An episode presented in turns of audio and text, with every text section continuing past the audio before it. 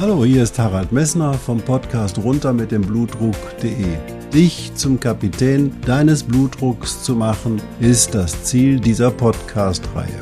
Du wirst in den vielen Folgen sicherlich die Themen finden, die dich für deinen Blutdruck interessieren. Ich wünsche dir viel Spaß dabei.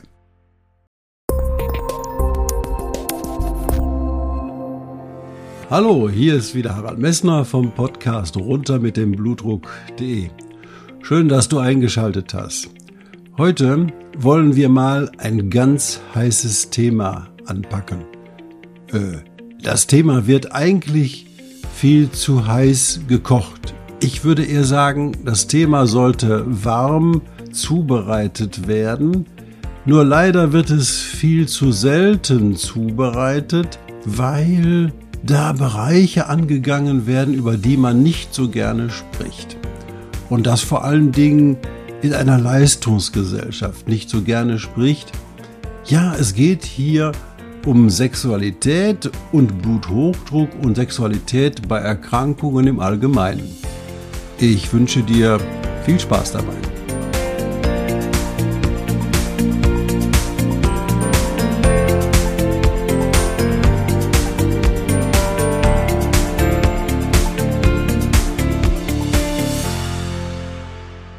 Sexualität und Bluthochdruck, dieses Thema wird häufig totgeschwiegen.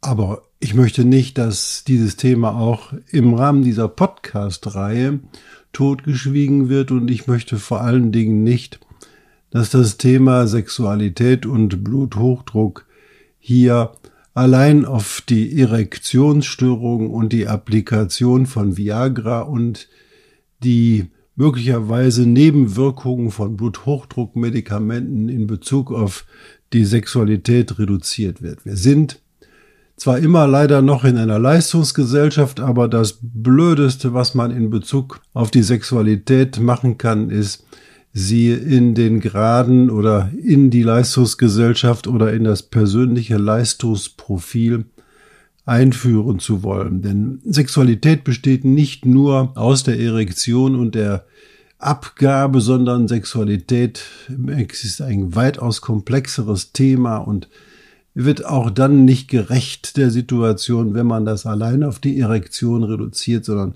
Sexualität gehört auch Hingabe dazu, auf die Berührung des Partners zu empfinden und dies als schön zu empfinden und dies als herausfordernd zu empfinden und das zu genießen. Und dieser Effekt geht leider in der Diskussion häufig über das, was man in der aktuellen Gesellschaft so unter Sexualität versteht, verloren. Ja, gerade auch diese entsprechenden pornografischen Seiten, die man jetzt überall auf dem Internet sozusagen sich ansehen kann, vermitteln ein vollkommen falsches Bild von dem, was sich in der Gesellschaft oder was sich wünschenswerterweise an Sexualität abspielt und was für jeden Einzelnen Sexualität bedeutet. Das kann ganz, ganz unterschiedliche Auswirkungen haben und muss nicht par excellence und immer wieder in dem Orgasmus oder in dem Erlebnisorgasmus allein bestehen. Und mir sind da in Bezug auf den hohen Blutdruck ein paar Punkte wichtig,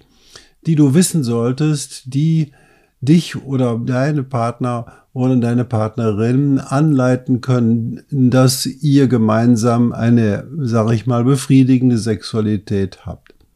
Dazu bildet sicherlich auch ein Blick auf die wissenschaftlichen Untersuchungen, die in diesem Bezug gemacht worden sind, eine wichtige Rolle. Und die letzte sehr große Untersuchung ist 2013 erschienen und die hat wirklich ein bisschen aufgeräumt mit dem, was man so unter dem generellen Verständnis von Sexualität in Bezug auf den Bluthochdruck alleine, aber auch im Besonderen bisher die Blicke verfälscht hat. Erstmal war klar bei der Untersuchung, dass die sexuelle Aktivität in allen Gruppen identisch ist. Wenn man betrachtet diese Gruppen, die keinen hohen Blutdruck haben, die einen unbehandelten hohen Blutdruck haben oder die einen behandelten hohen Blutdruck hatten. Die Häufigkeit und auch die Zufriedenheit mit der Sexualität war in allen Gruppen gleich. Das bedeutet für dich, der du vielleicht einen hohen Blutdruck hast und der jetzt behandelt wird, auch da bist du in einer Situation, wo du jederzeit auch eine befriedigende Sexualität haben kannst. Das zweite Wichtige ist, oh, man denkt, der, die Sexualität erhöht den Blutdruck. Falsch. Regelmäßige Sexualität und regelmäßige sexuelle Aktivität senkt den Blutdruck. Und nicht umsonst hat ein südamerikanischer Staatspräsident, dessen Namen ich mich jetzt nicht mehr erinnere, oder an dessen Namen ich mich nicht mehr erinnere, sein Volk aufgefordert, zu erhöhter sexueller Aktivität zu greifen, um seine Volksgesundheit der Menschen in seinem Land zu verbessern. Denn er wusste genau, dass sexuelle Aktivität natürlich auch eine körperliche Aktivität ist und diese körperliche Aktivität und die regelmäßige körperliche Aktivität fördert die Gesundheit. Also senkt sie auch den Blutdruck und das ist studienmäßig auch nachgewiesen. Die sexuelle Aktivität wird häufig auch in Verbindung gebracht mit dem plötzlichen Herztod oder einem plötzlichen Herzinfarkt. Auch diese mehr muss einfach mal beendet werden. Die sexuelle Aktivität fördert nicht den plötzlichen Herztod und fördert auch nicht den plötzlichen Herzinfarkt. Ganz einfach. Die sexuelle Aktivität wird sowohl bei Männern als auch bei Frauen gleichmäßig beeinflusst durch eine Erkrankung, also auch durch den hohen Blutdruck. Deswegen sind die Männer in Bezug auf ihre Erektionsfähigkeit und damit auch deren Antrieb, sexuellen Verkehr zu haben, nicht schlechter oder besser dran gestellt, als es eben halt die Frauen gleichen Alters mit gleichen Grunderkrankungen sind.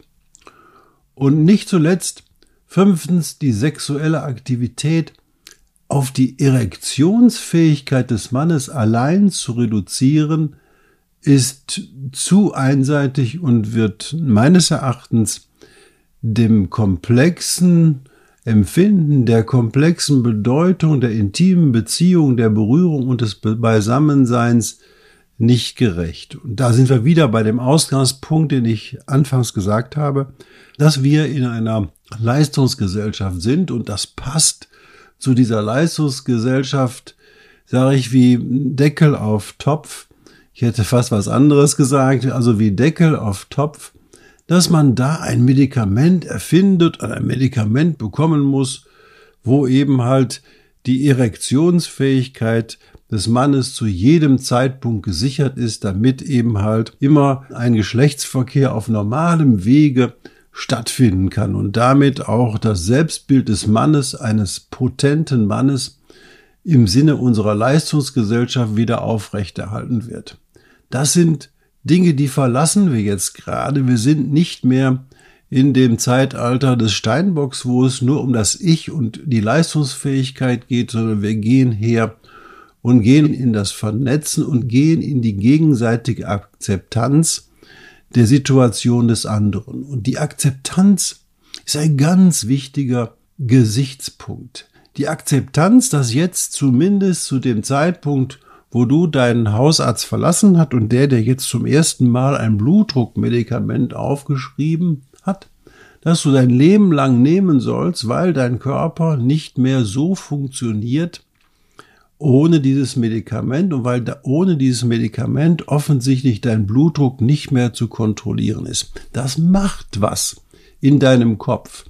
Das reduziert die Verlässlichkeit deines Körpers. Er kommt ohne dieses Medikament offensichtlich nicht mehr aus. Und deswegen ist auch immer das Ziel, hey, ich muss weg von diesen Medikamenten, weil das Medikament ist ja eine Krücke und ich will nicht ohne Krücken durch diese Welt gehen. Ich bin dann nicht mehr so leistungsfähig, um ich kann mich auf meinen Körper nicht mehr verlassen. Diese Veränderung in deinem Kopf, führt auch dazu, dass du alle deine Bereiche, in denen du lebst, in denen du aktiv bist, untersuchst und guckst, hey, wie leistungsfähig bin ich denn auf diesen anderen Bereichen auch noch? Und das führt dazu, dass du Angst hast, dass du dich auf deinen Körper nicht mehr verlassen kannst. Deine Gesundheit hat dich verlassen. Was kannst du da tun? Wie kommst du aus der Falle raus? Ganz einfach. Du streichst das Ver von dem Lassen einfach mal weg und ersetzt das durch das Zu davor. Und zwar, du gehst nicht mehr verlassen, sondern du lässt wieder zu. Und das bedeutet, dass du mit deinem Partner über ganz andere die Gesichtspunkten auf die Sexualität zugehen kannst. Du lässt nämlich dann erstmal wieder eine intime Berührung zu und erlebst diese intime Berührung deines Partners plötzlich ganz anders und kannst sie auch wieder zulassen und kommst in die Hingabe. Und wenn du in die Hingabe, in das Empfinden der intimen Berührung bekommst, dann bist du wieder in dem Bereich der Sexualität, der sicherlich auch und vor allen Dingen zu der Zweisamkeit, dem Wohlbefinden, der Erkenntnis, hey, mein Partner liebt mich so, wie ich bin, in die Eigenakzeptanz hineinführt. Das bedeutet, wenn du weg vom Gefühl des Verlassens in das Gefühl des Zulassen kommst, kommst du in die Hingabe und du kommst zu einer befriedigenden Sexualität. Die muss nicht darin bestehen, allein nur zu sagen, den dritten oder vierten Orgasmus am Abend erlebt zu haben oder sogar den zweiten. Nein, darum geht es gar nicht. Es geht darum, dass du in einer Situation bist, in dem du die intime Berührung dessen, was man sich Zuwendung, Liebe, Streicheln, all das wieder empfinden kannst. Und das ist die hohe Schule der Sexualität in dieser Situation und nicht die einfache Schule des Orgasmuserzeugens um Teufel komm raus. Also heißt für dich, Sexualität ist auf keinen Fall irgendetwas, was du mit dem Auftreten des Bluthochdruckes in deinem Leben verlassen musst. Nein, du wirst dir eine Sexualität erleben, die das Zulassen wieder akzeptiert und dann bekommst du auch ein Selbstvertrauen. Ja, aus langer Erfahrung als Arzt, der sich um den hohen Blutdruck bei den Menschen gekümmert hat, kann ich sagen, dass viele Männer, die sich die Verschreibung von Viagra erbeten haben, um ihre sexuelle Leistungsfähigkeit sicherzustellen, nach einem kardialen oder auch nach der Diagnose eines Hypertonus, nicht das zweite Rezept haben ausstellen lassen hinterher. Nicht, weil sie sich das auf dem Schwarzmarkt besorgt haben. Nein, nein, nein. Ganz im Gegenteil, sie brauchten einfach das Medikament, nicht mehr das Viagra, um die Erektion oder auch eine befriedigende Sexualität sicherzustellen. Das bedeutet für dich, wenn du jetzt einen Hypertonus hast und du eigentlich ein Medikament zur Kontrolle des Blutdruckes nehmen musst, muss sich an deiner Sexualität nichts ändern. Denn vielleicht muss sich auch nur was in deinem Kopf verändern, nämlich dass du dich nicht verlassen fühlst von deinem Körper, sondern in deinem Körper zeigst, dass er wieder zulassen kann, nämlich die intime Berührung mit dem positiven sexuellen Erlebnis.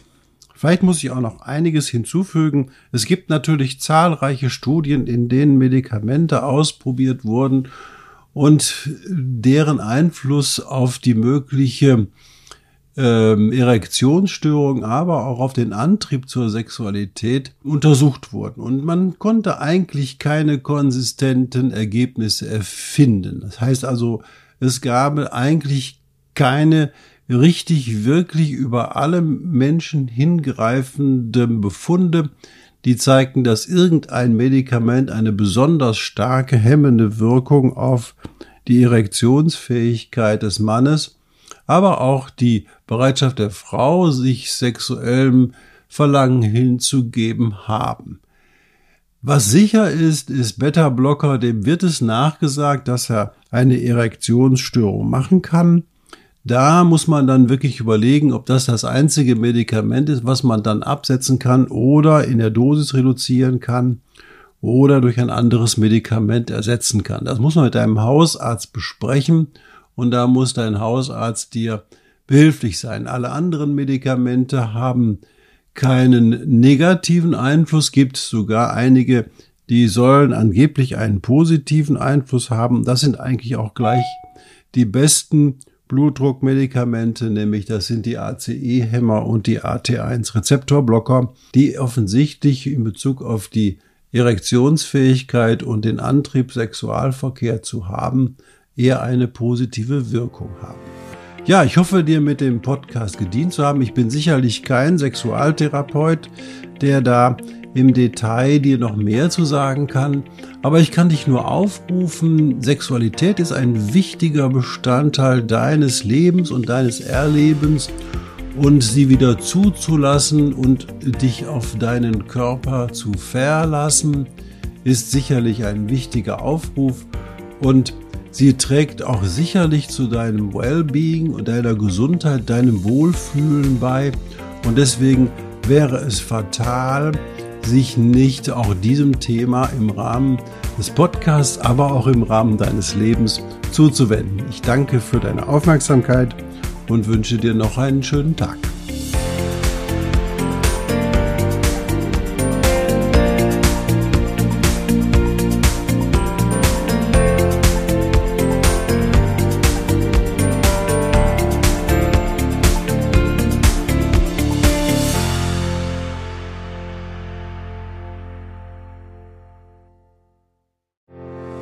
Ich hoffe, diese Podcast-Folge hat dir genauso viel Spaß gemacht wie mir.